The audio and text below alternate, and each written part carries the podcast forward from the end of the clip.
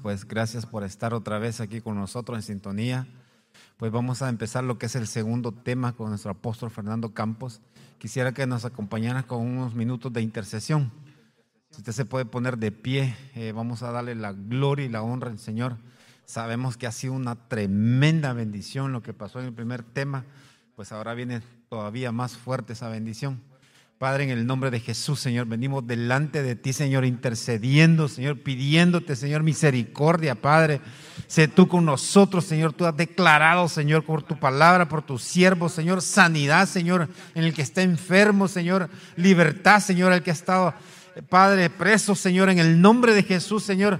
Bendecimos tu palabra, Señor. Decretamos, Señor, que así es, así es, Padre, y así se hará, Señor conforme a la fe de mis hermanos, papito lindo.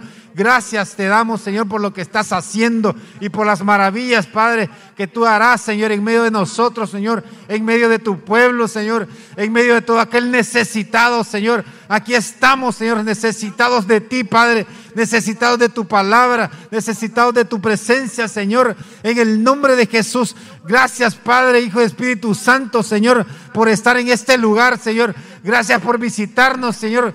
Gracias, Padre, por estar atentos, Señor, a nuestras peticiones, Señor, a nuestros anhelos, Padre. En el nombre de Jesús, bendito seas, Padre, Hijo y Espíritu Santo. Gracias, Señor, por acordarte de nosotros, Señor. Gracias, Señor, porque siempre has tenido el cuidado, Señor, de nosotros, de nuestra vida, de nuestro corazón, Señor. Gracias, papito lindo, por todo lo que tú haces, Señor. Gracias, Padre, Hijo y Espíritu Santo. Para ti sea toda la gloria, todo el honor sea para ti, Señor. Bendecimos, Señor, y levantamos manos santas, Señor, para ti, Señor, de gratitud, Señor, de agradecimiento, Señor, reconociendo que sin ti, Señor, todo no es posible, todo es posible, Padre. En el nombre de Jesús, Señor, a ti sea toda la gloria, toda la honra, todo el honor, Padre. Bendecimos tu nombre. Gracias, Padre, Hijo y Espíritu Santo. Gracias por visitarnos. Gracias, Padre, por oírnos y escuchar, Señor, por estar atento a nosotros, Padre. Esas peticiones, Señor, que hemos puesto delante de ti, Señor. Gracias, papito lindo. Gracias, no me cansaré, Padre, de darte las gracias, la honra para ti, Señor, en el nombre de Jesús, porque tú eres un Dios poderoso. Gracias, Padre, Hijo y Espíritu Santo, por mostrarnos, Señor, que tú estás ahí, Padre, atento, Señor. Gracias, Señor, por bendecir a los hijos. Gracias por bendecir a nuestra familia. Gracias, Padre, por tener el control, Señor, de nuestras vidas. Gracias, Señor, por esta enfermedad que tú has puesto, Señor. Pero tú has dicho, Señor, que con fe, Señor, nosotros hemos sido sanados, Señor. Con esa misma fe, Padre que tenemos, venimos delante de ti, Señor, pidiéndote, Padre, misericordia, Señor. Gracias, Padre, Hijo y Espíritu Santo. Gracias por tu visitación, Señor. Gracias por estar aquí, papito lindo. Gracias, Padre. Gracias, papito. Gracias, Señor, por visitarnos, Señor. Gracias por moverte en medio de nosotros, Señor. En el nombre de Jesús, Señor. Amén y amén. Aleluya. Gloria a Dios, hermanos. Dios les bendiga a todos. Qué bendición tan hermosa estar todos reunidos en este lugar para poder ah, oír la palabra y poder ser equipados. Ahí donde está, yo sé que ya oramos, pero necesito orar antes de predicar. Así que cierre sus ojitos, vamos a pedirle al Señor misericordia para que Él bendiga la palabra y que nos pueda ayudar a entenderla, ¿verdad? Por medio de la guianza de su Santo Espíritu. Padre que estás en el cielo, te damos gracias.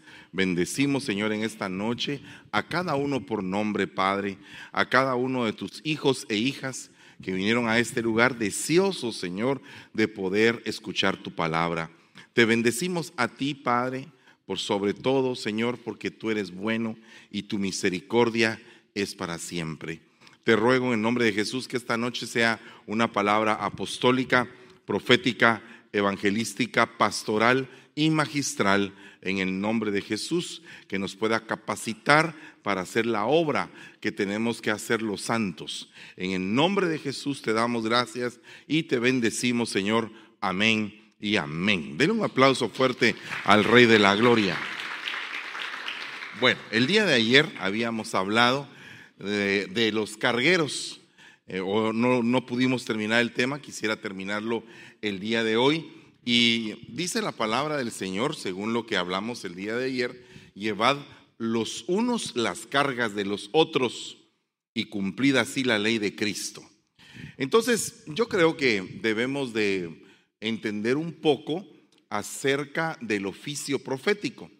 Eh, hace algunos años pudimos ver que cada uno de los profetas tenía, aunque todos eran profetas, tenían elementos que ellos usaban para poder realizar su oficio. Por ejemplo, Jeremías su elemento era las lágrimas, Joel su elemento era el trigo, eh, Samuel su elemento era el aceite. Entonces, cada uno de esos profetas tenía como que un elemento en el cual se movía.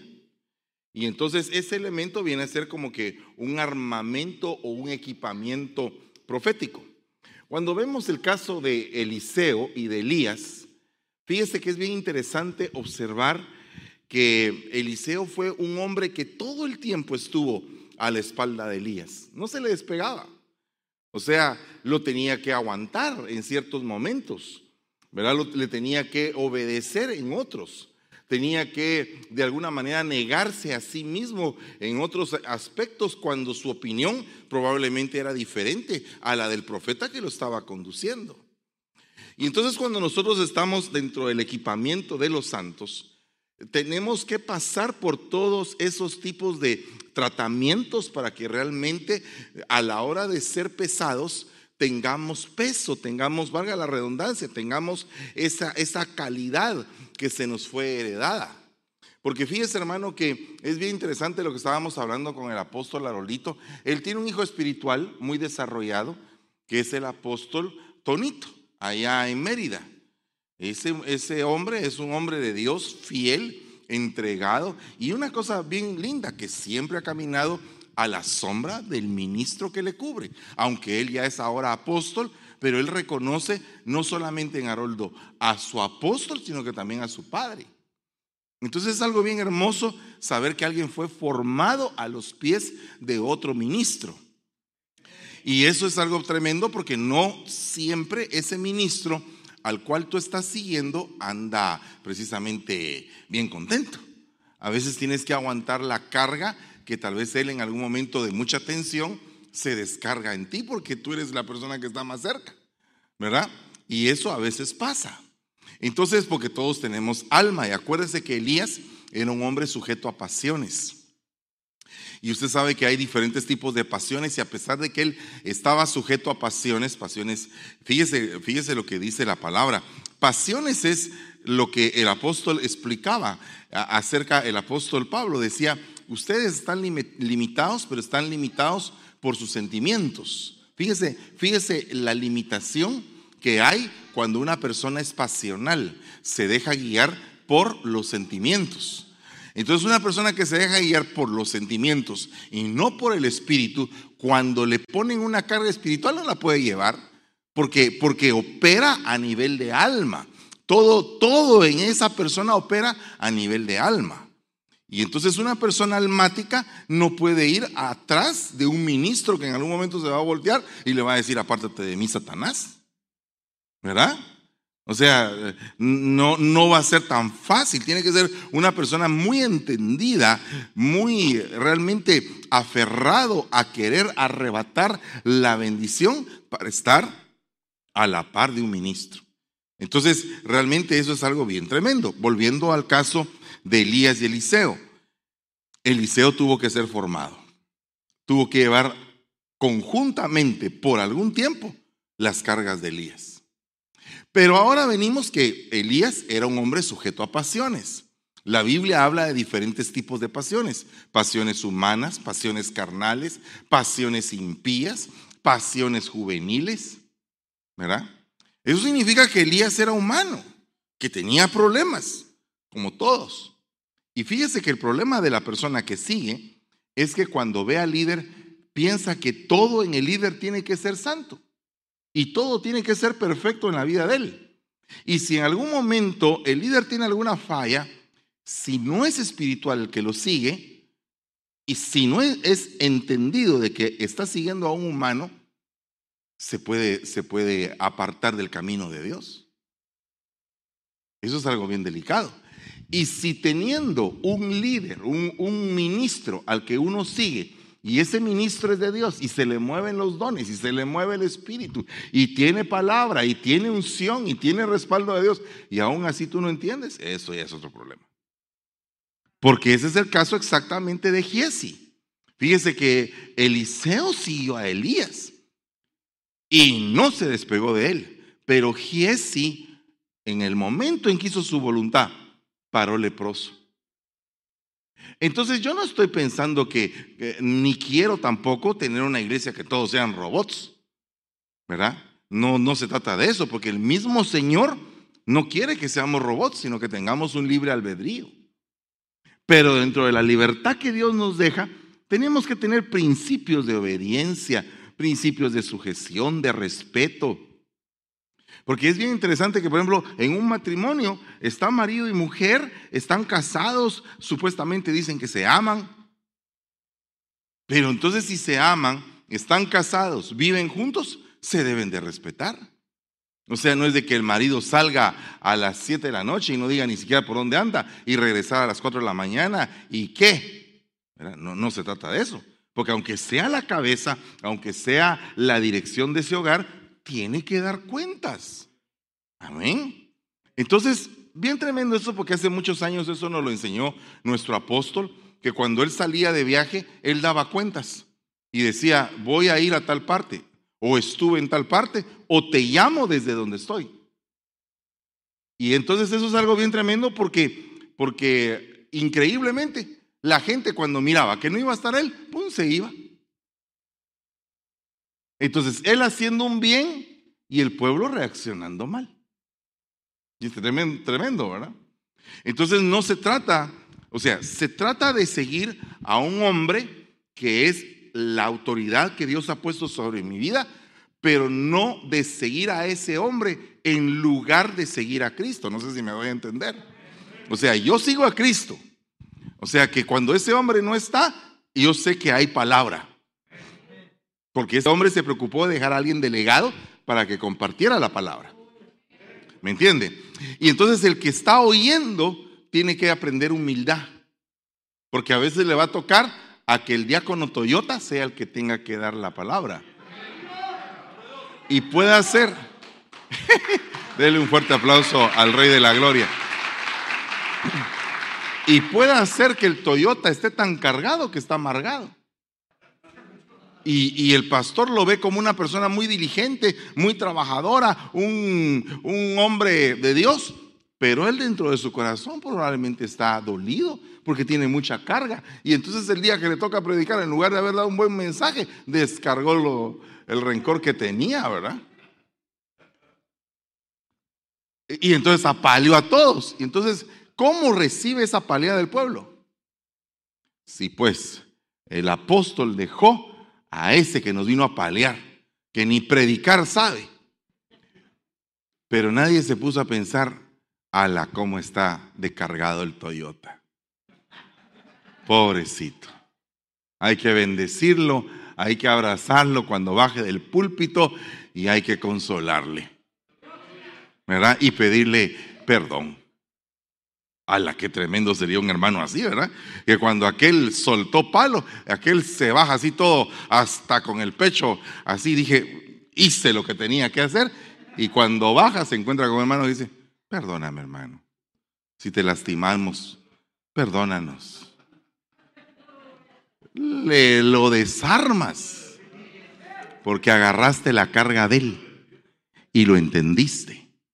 ¿Sabes tú que ese es un problema que, tenemos los seres humanos, que no entendemos la carga que el otro lleva? Hasta en el matrimonio se da, ahí se da mucho. La mujer no entiende cómo llega de cansado del esposo y el esposo no entiende cómo está de trabajada ahí en la casa. Entonces tenemos que llevar las cargas, ¿verdad? Se recuerda que dice la palabra de Dios en el libro de Jeremías. Entonces el Señor me dijo, aunque Moisés y Samuel se presentaran ante mí, mi corazón no estaría con este pueblo. Échalos de mi presencia. O sea, Moisés y Samuel, como le dije el día de ayer, eran, pero de aquellos que eran expertos en llevar la carga del pueblo. Ahora, veamos, el día de ayer vimos a Moisés, ahora vamos a ver a Samuel. ¿Por qué Samuel era un experto en llevar la carga del pueblo? En primer lugar, Samuel no echó ni una palabra del Señor a tierra, o sea que amaba la palabra, amaba los estatutos del Señor. Mire, Elí, que era el sacerdote de aquel entonces, que era el maestro de Samuel, no le enseñó muchas lecciones, pero una le enseñó bien. Y la que le enseñó bien es, cuando el Señor te hable, contéstale tú, he aquí, tu siervo la que tremendo eso, porque no cualquiera está dispuesto a querer escuchar, principalmente cuando la voz de Dios viene fuerte, hermano. De ahí, como le dije el día de ayer, Samuel era un hijo frontera, que tenía sus medios hermanos con los hijos de Penina y sus hermanos con los hijos de Ana. Y él era el frontera. De ahí era criado por un mal padre y ministro, porque realmente quien lo crió fue Elí, y él no era un buen padre, tenía unos hijos, hijos de Belial, dice la Biblia.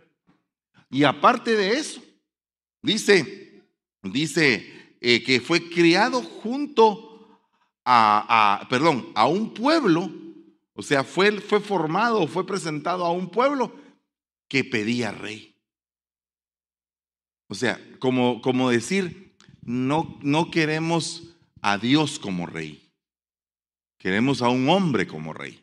Ese era el pueblo que él se estaba haciendo responsable de ese pueblo. O sea, no era cualquier pueblo. Cuando, cuando Samuel oyó eso, Samuel se puso afligido en su corazón, le pesó lo que el pueblo le dijo. No le agradó. ¿Y por qué no le agradó? Pues si el hombre no echaba ni una palabra a tierra, imagínense cómo ha de haber sido ese hombre de, de obediente, de tener un oído entendido y de repente el pueblo que queremos rey, queremos rey como las demás naciones. Y encima de eso, después de que Él los había atendido, después de que Él los había cuidado, les había dado palabra, todavía el pueblo le dice, no queremos a nadie de tus hijos. No queremos nada que ver con tu familia porque tus hijos no andan en tus caminos. O sea, encima de eso, juzgado como padre. Juzgaron a los hijos.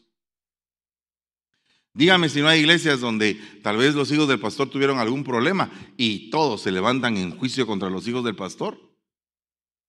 Y entonces siempre he dicho yo que cuando una persona critica el pecado del hijo de otra persona, lo critica con todo pulmón, pero cuando ve a su hijo cometer sus propios pecados, su, hijo comete errores. El hijo de Aquea comete pecados, porque es fácil juzgar a los demás. Pero cuando nosotros llevamos la carga cuando en una iglesia se lleva la carga, entonces yo agarro la carga de aquella que está sufriendo con su hijo y de aquel que está sufriendo con su hija y de, aquel, de aquellos que están sufriendo con sus hijos. Porque yo también soy padre y también he pasado por problemas. Porque entonces estaríamos hablando de una iglesia farisea donde todos se ponen una máscara y no pueden llevar la carga. Entonces el ministerio profético de una iglesia ayuda a fortalecer las rodillas débiles, ayuda a cuidar el caminar del pueblo, ayuda a mejorar la visión. Cuando hay verdaderos profetas en el pueblo, la visión del pueblo se incrementa porque hay palabra revelada.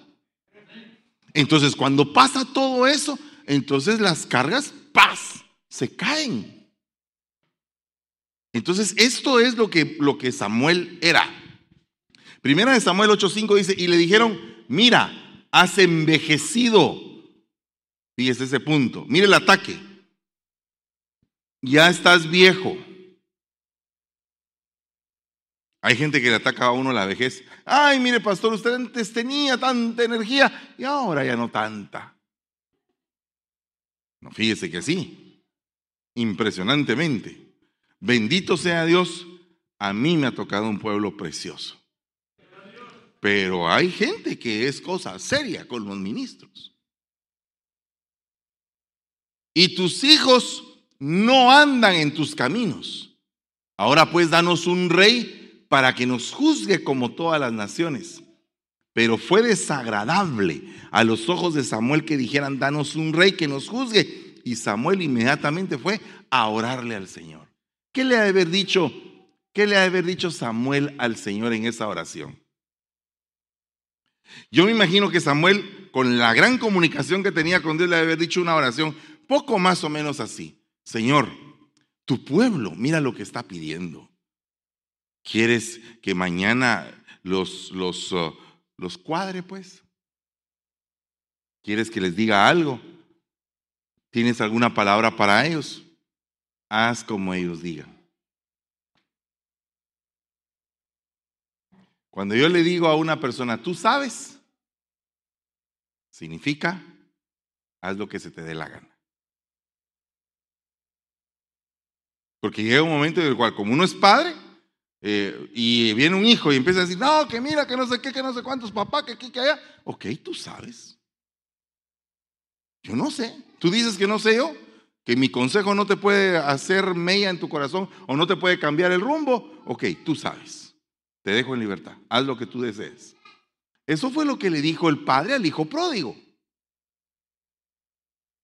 ¿Qué pasaría si hoy viniera una palabra de parte del Señor que nos dijera el Señor, ustedes saben.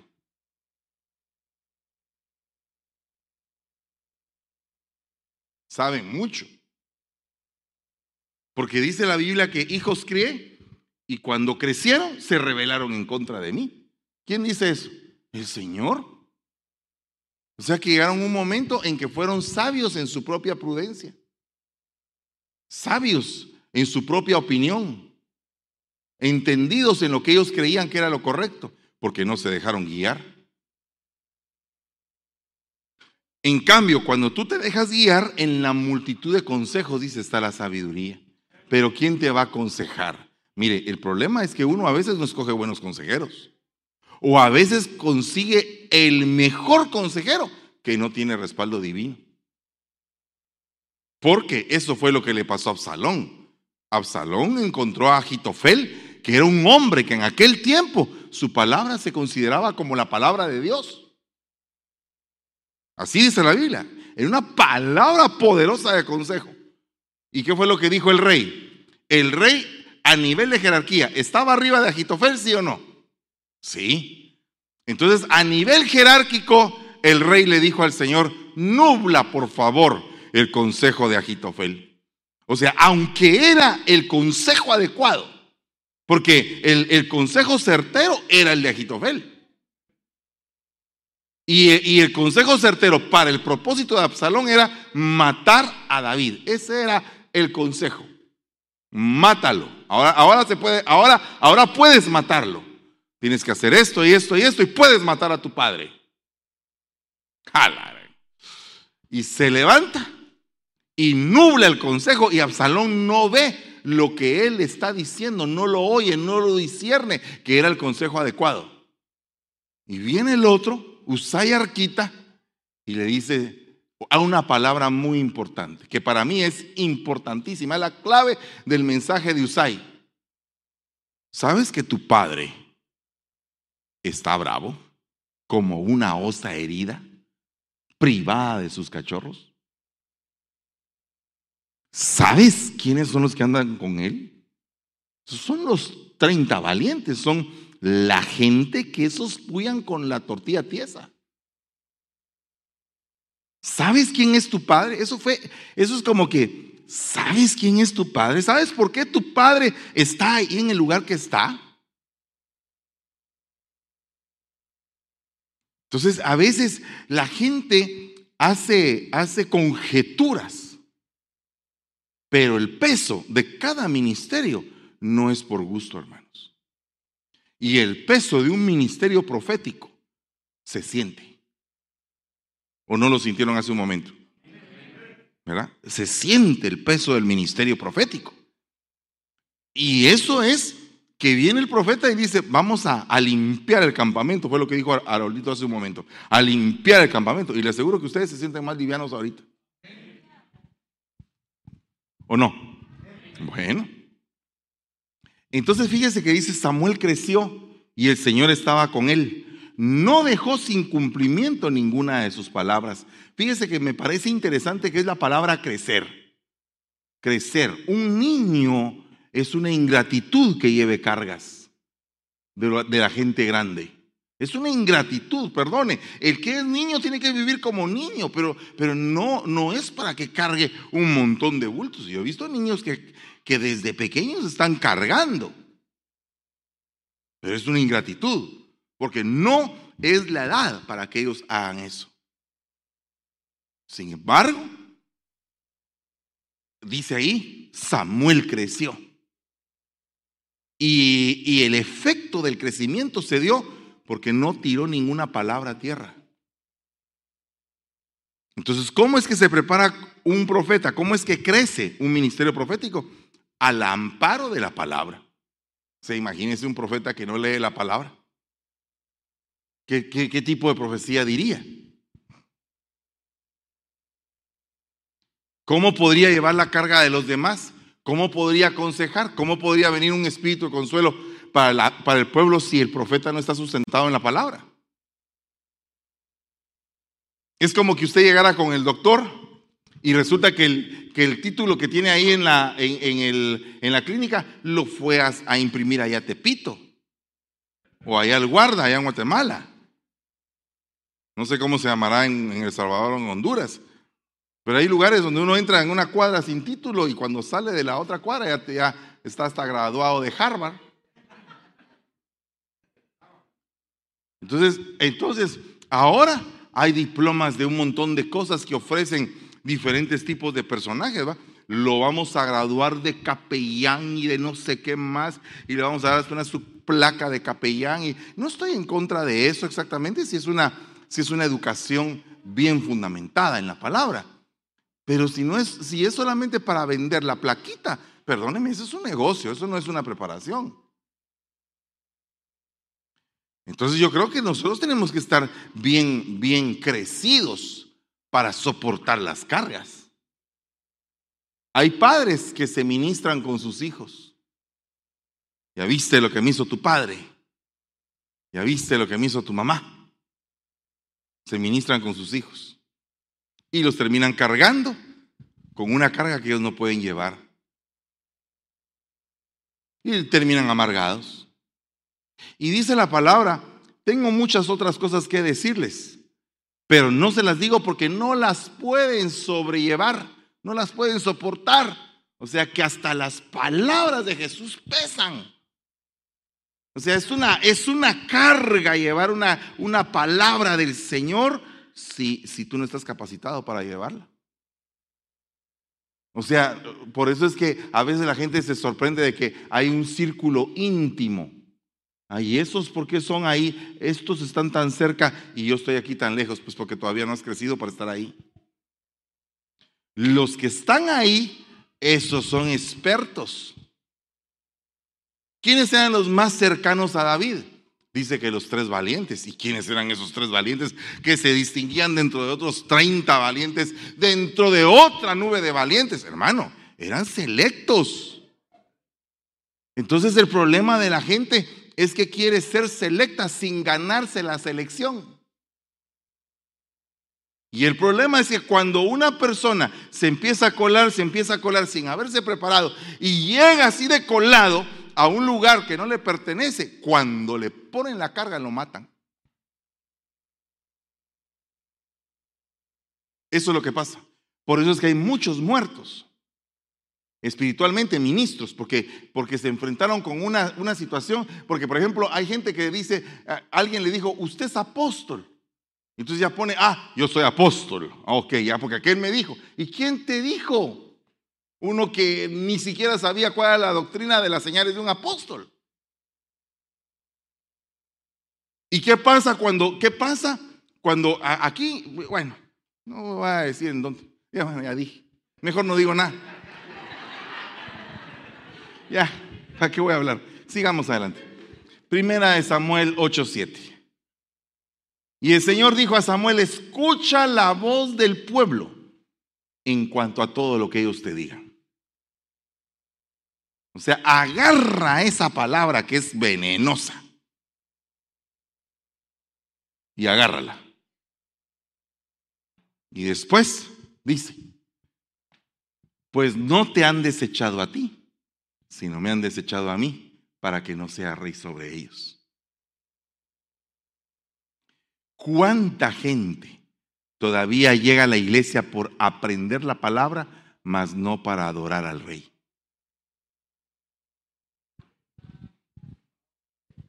¿Sí? ¿Cuánta gente llega a la iglesia? Ah, voy a llegar ahí, ah, voy a llegar ya casi que termina la alabanza y la adoración. Voy a ver si llego después de la ofrenda. Y solo llega, se sienta a oír la palabra y a agarrar los remas y se va.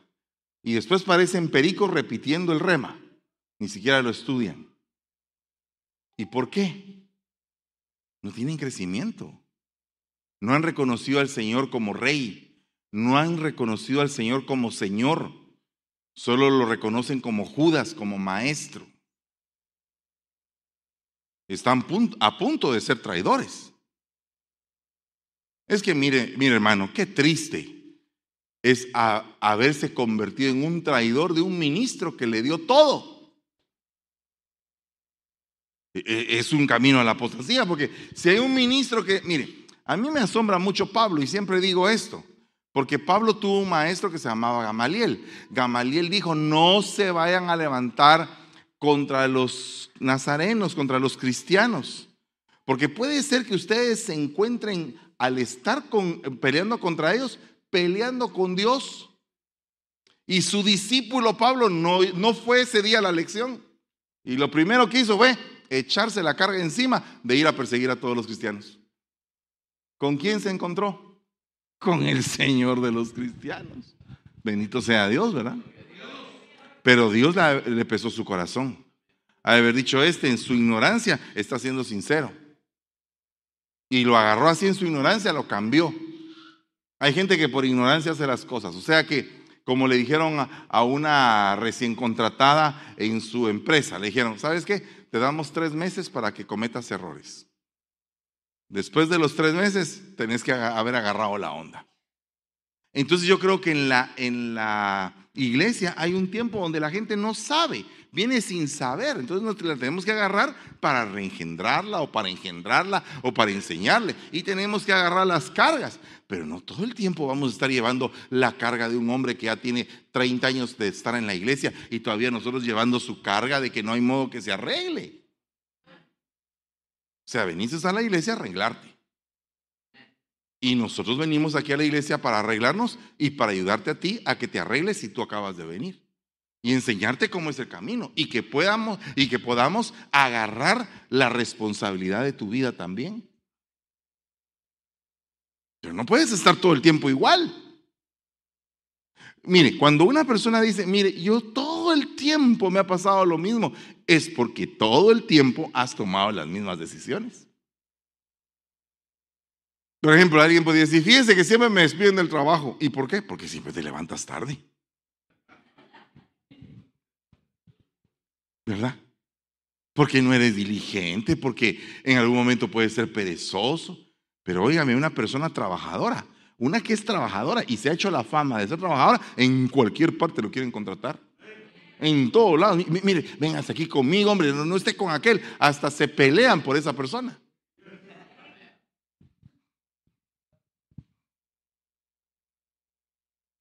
Pesada es la piedra y la arena pesa pero la provocación del necio es más pesada que ambas.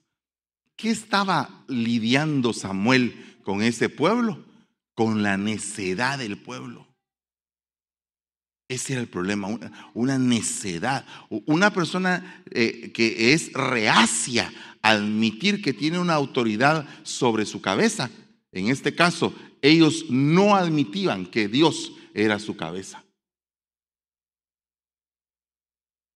Entonces el problema aquí era un pueblo reacio. Mire hermano, qué lindo es un pueblo obediente. uno les da una lección, mire por favor, cállese, no esté, no esté chismorreando ni hablando lo que no debe, mida sus palabras, échese salita en la lengua, hágase un discípulo, porque la pandemia nos enseñó a taparnos la boca, ¿verdad? Porque hasta más, ¿qué más lección que eso, verdad? O sea, el pueblo de Dios, Señor, háblanos. Pues sí, pero tienen que taparse primero la boca porque no dejan ustedes de hablar. Entonces muchas veces hablamos ignorancias, hablamos cosas que no tienen sentido o que no tienen patrones ligados a la palabra. Imagínense un profeta que está así. Por ejemplo, ¿qué pasaría si yo, yo me saco aquí un billete y le digo, mire, este es un billete, este es un billete de 100 dólares, hermano, mire, que me dieron de ofrenda, por cierto. Un billete de 100 dólares. Mire, el billete me habla. Y todo el mundo dice, amén. Mire, cuando yo vi ese video, estaba que me, arrancaba los pelos de la cabeza. No por el que estaba en el altar diciendo terrible herejía, sino que por el pueblo que decía amén. O sea, ¿en dónde está el pueblo que se tragó eso? Nosotros fuimos a una campaña en un X lugar, un, día de oración y estábamos todos nosotros ahí. Eh, por cierto que nos tocó eh, llevar la alabanza y la danza y todo, estábamos invitados ahí y empezamos a tocar y todo. De repente el organizador subió a uno para pedir la ofrenda. ¿Y cuántas ovejas de mil? ¿Cuántas ovejas de cien? Y cuando de repente veo que también mis ovejas estaban, yo creo que yo soy de a 20, hermano. Cuando, ¿y, tú? Le, le, dije, a dos hermanas le dije eso. ¿Y tú? ¿Qué, qué? ¿Cómo así de a 20? E, e, ese como él está diciendo, ¿de cuántos somos? Pues yo soy de a 20. De choca, va, dirían en mi pueblo.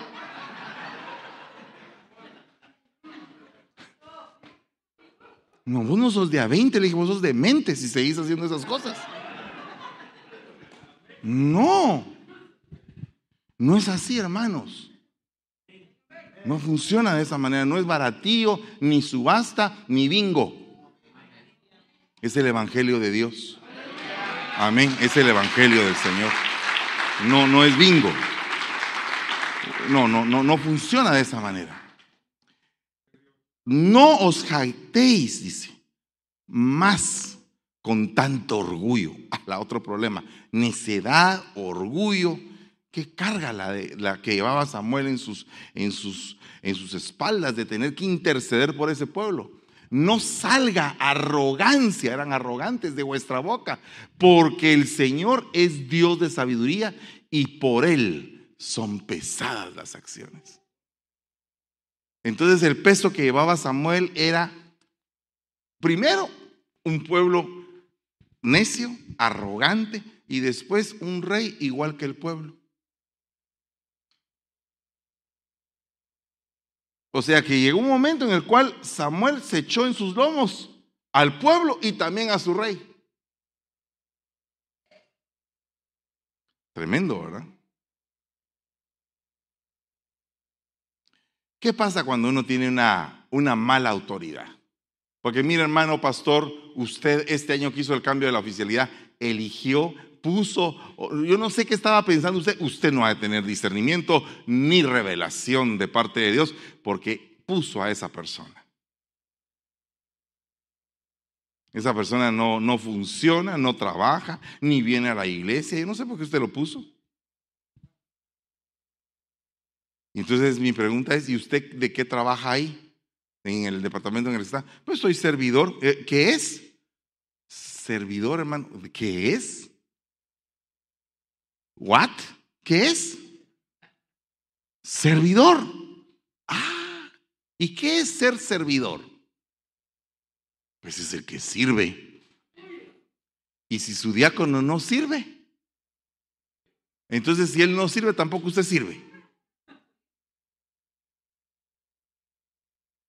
O sea, si, si, su diácono no toma la responsabilidad, usted muévase. Posiblemente usted sea el próximo diácono o puede ser que no. ¿Me entiende? Puede ser que no. O puede ser que usted sea muy arrogante como su pastor cuando era servidor. Yo era arrogante. Entonces yo pensaba que mi diácono tal vez no hacía la tarea ah, y, no daba la talla. Y entonces yo me, yo, yo me ponía a trabajar y cubría las cosas que él no las hacía. Pero lo que yo no me daba cuenta es que ese hombre, que Dios lo bendiga, el Señor lo puso para trabajar mi arrogancia. Porque él, eh, estábamos en la reunión, digamos, eh, eh, en el lugar donde yo servía, y a veces estacionaba un carro ahí, porque era estacionamiento también el patio, y se sentaba en el capó del carro y me decía, hey, Fernando, eso de allá para allá. Mira, quita aquello de allá. Y decía, ¿y este qué se cree? ¿Es, mi capatazo? ¿Qué, qué, qué rollo? Eso era lo que yo pensaba. ¿Me puede perdonar, hermano? Ya Dios me perdonó. Pero le quiero contar. Porque, porque uno es arrogante porque piensa que es mejor que los demás porque uno piensa que es más digno que los demás, que tiene más posibilidades que los demás, humilla a los demás. Cuando alguien no sabe, ah, lo aplastamos, entonces no sirve, hay que desecharlo. Eh, los, que, los que nos ha tocado, sabemos. Entonces a mí me tocó un muchachito lindo que pusieron de diácono en lugar mío, porque a mí me habían llamado. Me llamaron tres veces como propuesto y ninguna de las tres veces me colocaron. Y ya un día antes del cambio de la oficialidad, ¿te recordás vos, Jorge, cómo eran los cambios de la oficialidad? Todos entacuchados, y yo también con mi tacucha, sí. Ya me van a llamar, ya me van a llamar, y ¡pum! No me llamaba. Me quedé tres veces plantado, hermano. La última vez me puse a llorar y le dije al Señor que me perdonara. Pero las dos primeras veces, la primera me puse trompudo. La segunda me puse amargado y dije, aunque sea amargado, voy a venir a servir. Pero realmente tengo el hígado que no lo aguanto, porque me creía digno. Me creía digno. Oh, sí, como él no hay otro. Ah, sí, como no. No, papadito lindo. Tengo siete mil que no han doblado rodilla delante de Baal. Y cuando una iglesia se empieza a mover con la gente que se siente indispensable, ya se fregó la iglesia. Si se fastidió el ambiente de la iglesia, porque ese tipo de gente, como yo, hace muchos años, no levantamos la obra, lastimamos al hermano. Bueno, por eso es que dice la Biblia, bueno fue en gran manera haber sido humillado. Y si alguno dice, ¿a usted lo están humillando ahora, hermano? Sí, claro. Tengo unos mis cuantos aguijones, así clavotes, hermano de ferrocarril, que como me caen de bien. Sí. No, tengo vergüenza en, en decirlo porque el que empezó en mí la buena obra la va a terminar. Entonces, no me avergüenza saber que estoy en sus manos y que Él empezó en mí algo y va a dejarlo perfecto. Porque Él todo lo que empieza lo termina. Y lo termina bien, perfecto. O sea que usted y yo tenemos esperanza todavía. Así que déle un fuerte aplauso al Rey.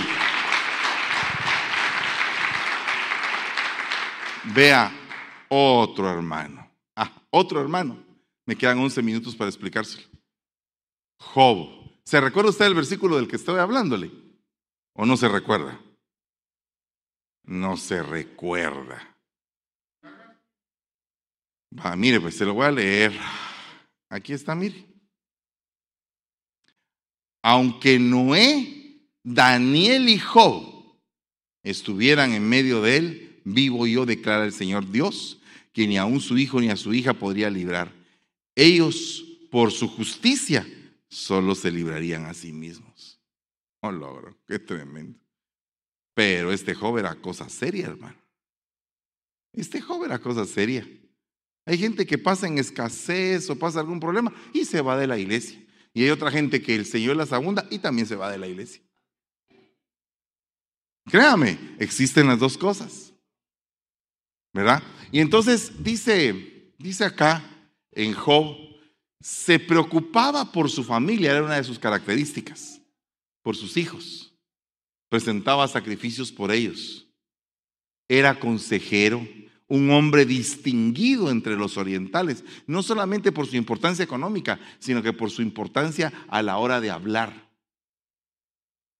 Aparte de eso, era un hombre que era pastor de ovejas, porque tenía ovejerío impresionante. Era un empresario y llegó a estar en bancarrota. Yo creo que usted sabe la historia de Job.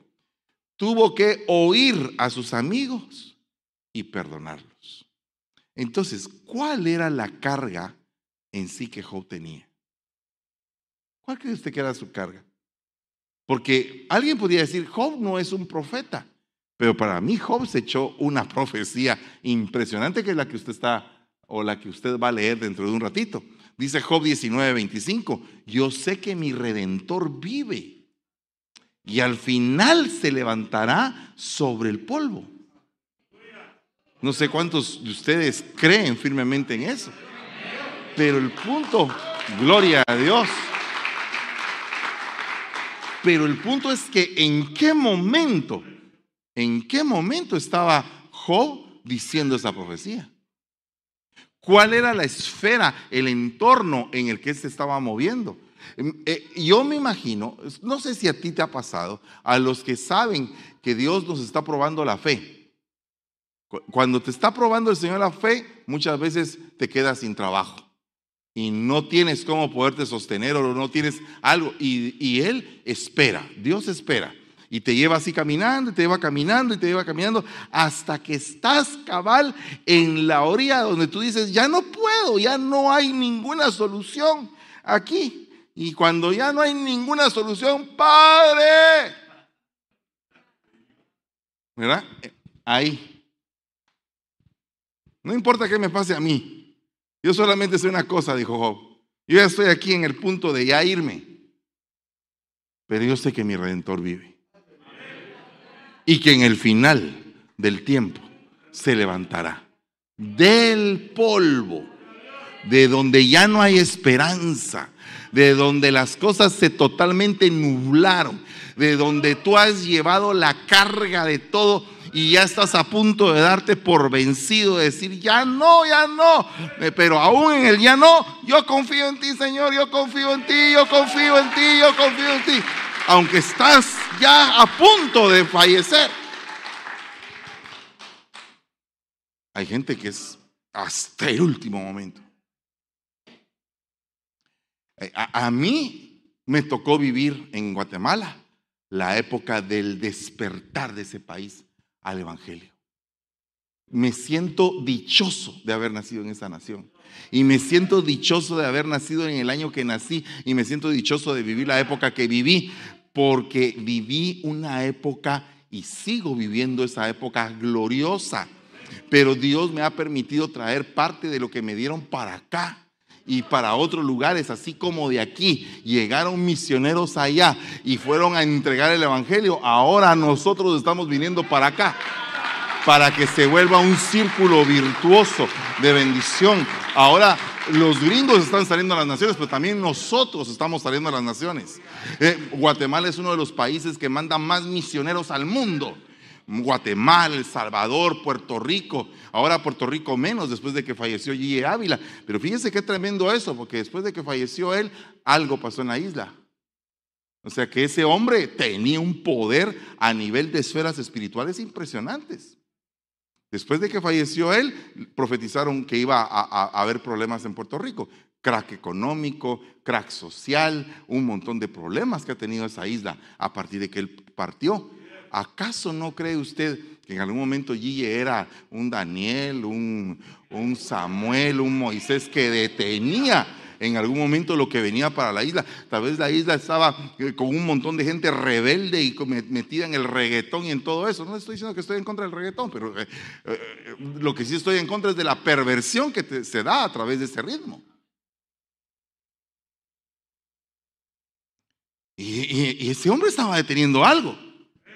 De repente ese hombre es quitado y les llueve sobre mojado.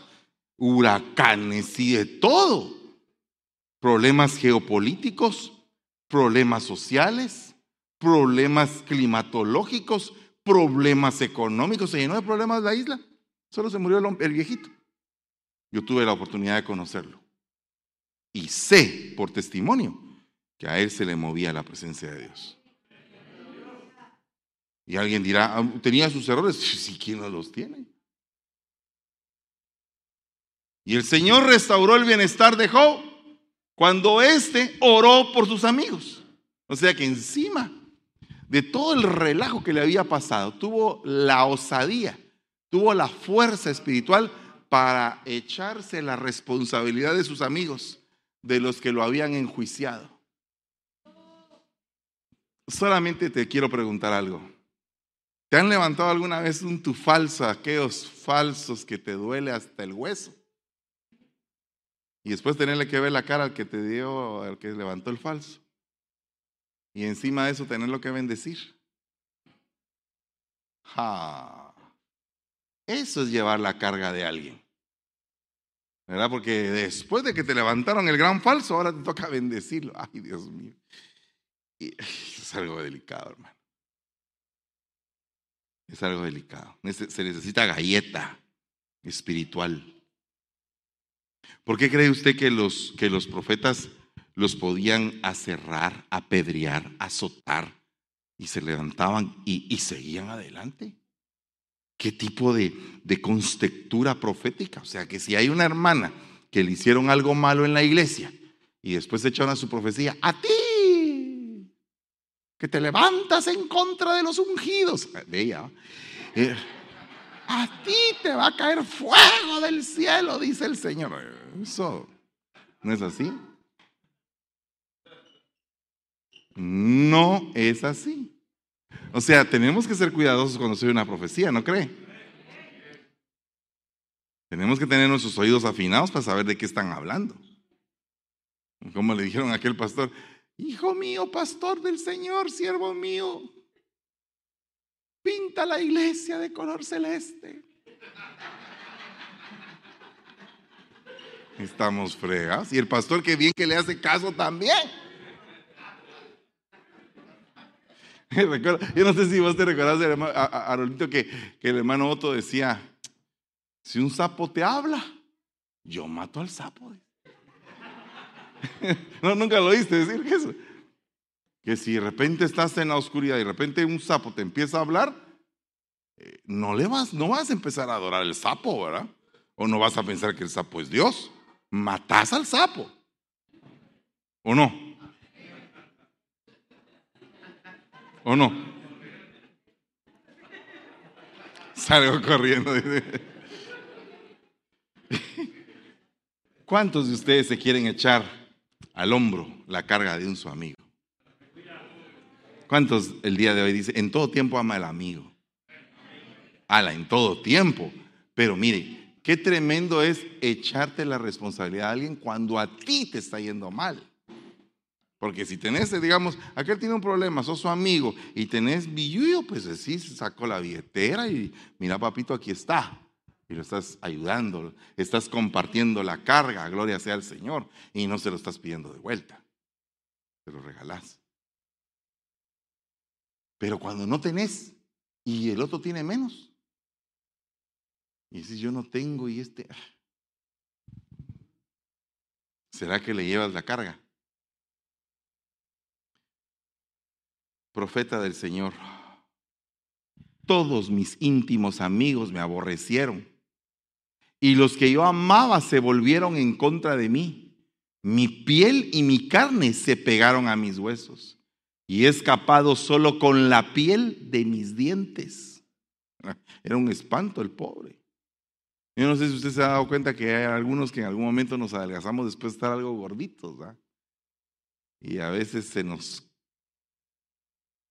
se nos afloja la carne, ¿va? No sé si usted ha visto algún gordito que, que en algún momento baja de peso, se le afloja la carne. Yo también voy a empezar mi dieta también, eso lo cuento después, pero el punto es que le queda la carne flojita en lo que agarra otra vez la, entonces imagínense este, este hombre, después de haber sido sobreabundado, millonario en su época y quedarse sin un centavo, Me imagino que tenía la vida de millonario y la vida de pelado, ¿va? ¿O no? Y ahí está en la vida de pelado. Y vosotros, mis amigos, tened compasión de mí. Tened compasión de mí porque la mano de Dios me ha tocado. ¿Por qué me perseguís como Dios? O sea que estos cuates se creían Dios y ni aún de mi carne os hacíais. O sea que eran escarnecedores, e, eran terribles esos amigos. Como dijo alguien así, si tengo amigos así, ¿para qué quiero enemigos? Yo conocí a un pastor muy importante que le dio un derrame y se le paralizó la mitad de la cara. Juicio le cayó. Y sin saber. Tal lo enojó una oveja. Yo no sé. Yo no sé. ¿O no? Ay de vosotros, escribas y fariseos hipócritas, porque pagáis el diezmo de la menta, del eneldo y del comino, y habéis descuidado los preceptos de más peso de más peso la justicia, la misericordia y la fidelidad. Esas tres cosas pesan. ¿Cuántos de ustedes quisieran llevar aquí una caja de misericordia, una caja de justicia y una caja de fidelidad y llevárselas a memeches ahí por todos lados? ¿Quiere un poquito de misericordia, un poquito de justicia, un poquito de fidelidad y de vuelta, ¿verdad? Fidelidad gratis, misericordia gratis, justicia de parte de Dios gratis, así. ¿O no? ¿Verdad que sí? Esos llevaron una buena carga. En cambio, otros cargados de pecados. Dice que entran príncipes del desierto a la iglesia a llevarse a las mujercillas cargaditas de pecados. Entonces, en la iglesia hay gente, y voy a decir, mujeres y hombres, cazadores y cazadoras. A las mujeres cazadoras se les llama amazonas. ¿Verdad? Que están viendo a ver a qué muchachito cazan. ¿Verdad? Para poder agarrar el alma, como dice la Biblia, de la vida preciosa. Y hay hombres que son cazadores, como Nimrod, experto cazador, que se fija en las mujercías también y tanto hombres como mujeres que son presas son personas que tienen receptores de pecados o están en pecados.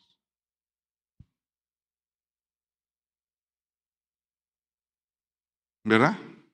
Porque hasta un abrazo se puede malinterpretar. ¿Verdad?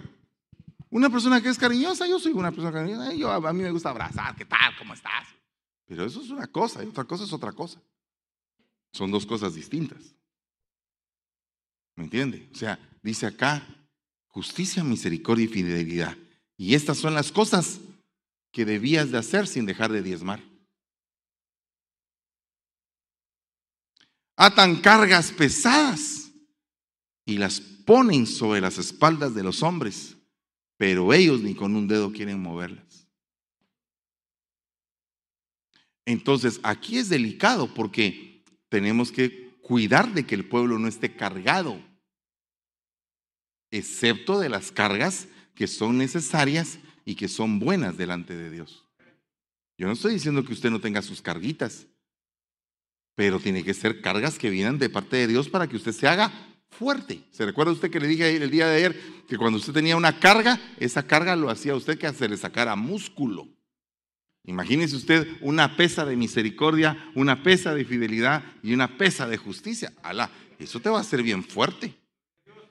No te va a detener nadie. Vas a poder pelear cualquier batalla. Entonces, los profetas, terminando, son personas que tienen que saber llevar cargas.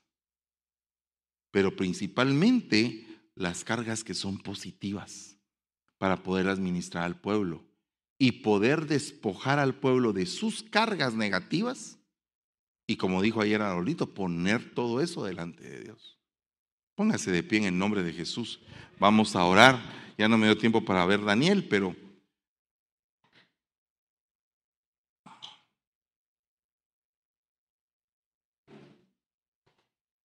Aleluya. Vamos a orar. Yo le agradezco a Dios por este evento y le agradezco a Dios por uh, la vida de Arolito, que siempre es un gran regalo para nosotros, una bendición, una bendición muy hermosa. Y uh, espero en Dios que todos ustedes hayan aprendido. Se nos fue totalmente el tiempo. No nos va a dar tiempo para las preguntas, pero el próximo lunes vamos a responderlas. Amén. Voy a dejar a los de la escuela profética que les respondan. Aleluya. Padre, en el nombre de Jesús, te damos gracias Bendecimos tu santo nombre. Te suplicamos en el nombre de Jesús que nos auxilies y nos des, Señor, la fuerza para poder llevar las cargas que debemos de llevar y la fuerza también para despojarnos de lo que no nos corresponde llevar. Te ruego, Señor, que a través de la unción apostólica, profética, pastoral de tu siervo que venices a dejar aquí con nosotros, salgamos descargados y vayamos descargados a nuestras casas. En el nombre de Jesús te damos la gloria y la honra y te bendecimos, Señor, dándote gracias por este evento. En el nombre de Jesús. Gracias, Señor. Amén y amén. Dele un fuerte aplauso al Rey de la Gloria. Aleluya. Bueno, mis hermanos, que Dios les bendiga. Pasen una excelente noche.